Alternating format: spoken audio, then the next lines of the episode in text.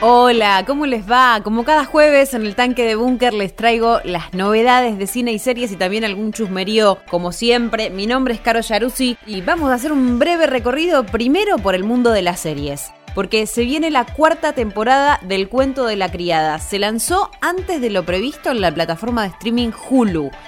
El Cuento de la Criada es una serie que plantea una distopía, ¿sí?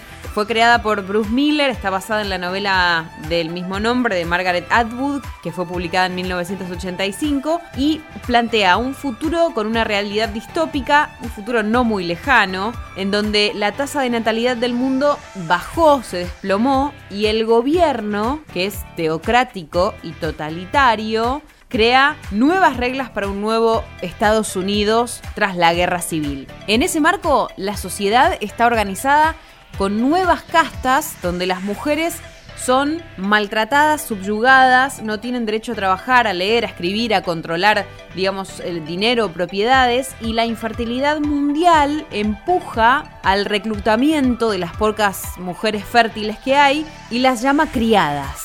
Esta cuarta temporada, protagonizada también por Elizabeth Moss, que también es productora ejecutiva de la serie, no trae consigo pistas argumentales, salvo estos tres títulos de los respectivos capítulos, y se sabe que la acción sigue a la líder June, ¿sí? que es este, protagonizada por Elizabeth Moss, y enfrenta, digamos, nuevos desafíos, esta protagonista, para eh, conseguir su libertad, ¿no? Digamos, ella es una de las criadas, se convierte de alguna manera en la líder de las criadas y de todas las mujeres de, de la serie y va en busca de la liberación de todas ellas. Así que para todos aquellos que pueden acceder a Hulu, ya está disponible la temporada 4 con 3 capítulos.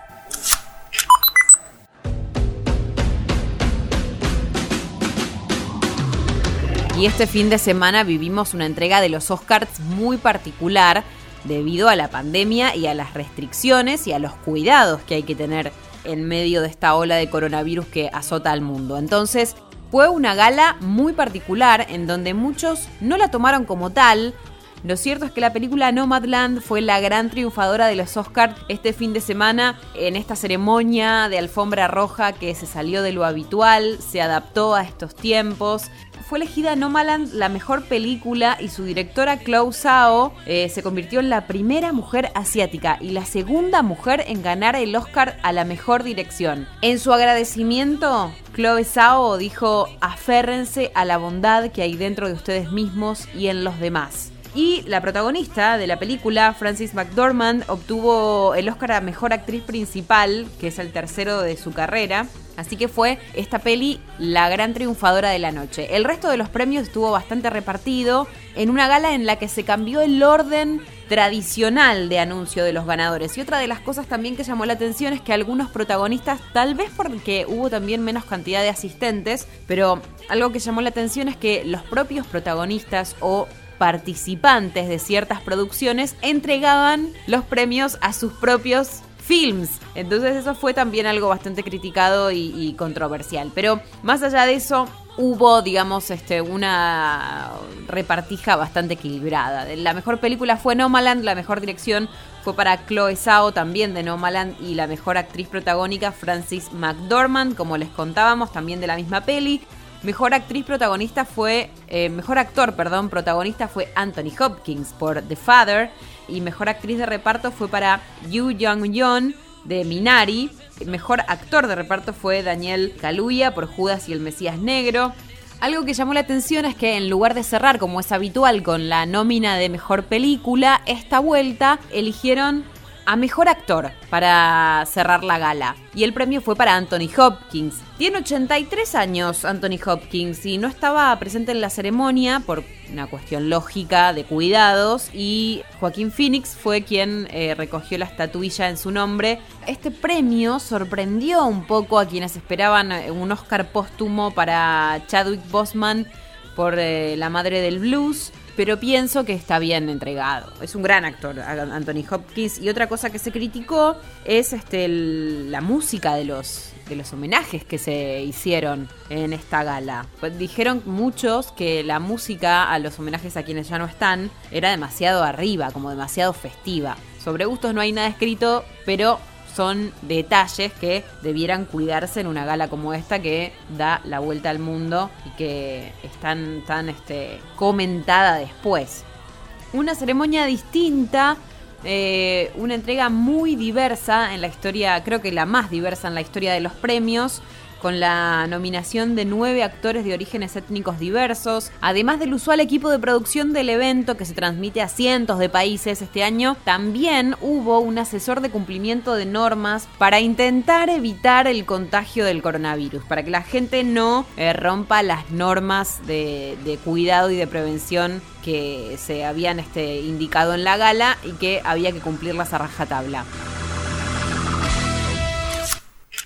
Y la última que te cuento tiene que ver con el show de Nicky Nicole en el programa de Jimmy Fallon en Estados Unidos. Según las palabras del famoso conductor, la superestrella argentina llevó el trap local a la televisión estadounidense y brilló allí con todo su carisma frente a las cámaras con dos de sus principales canciones. Ella es Rosarina, estrapera, fue la primera argentina en participar de Tonight Show, el célebre y clásico programa nocturno de la televisión norteamericana. Y allí estuvo presentando Guapo Traquetero, que es furor en YouTube con casi 100 millones de reproducciones. Y también presentó su último single No Toque Mi Nike, eh, que interpretó junto al cantante puertorriqueño Lunay. La Rosarina nos representó en Estados Unidos y nosotros la escuchamos ahora en el tanque de búnker. Hasta la semana que viene.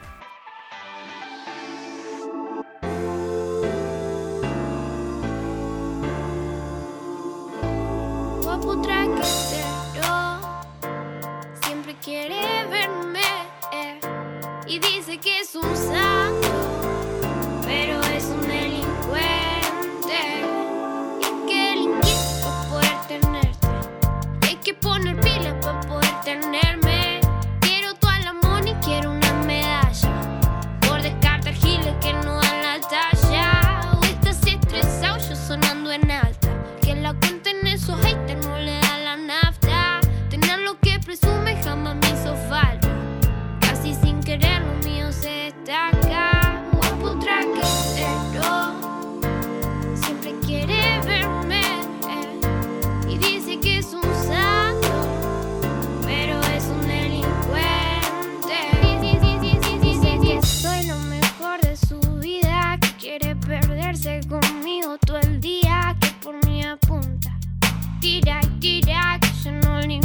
guapo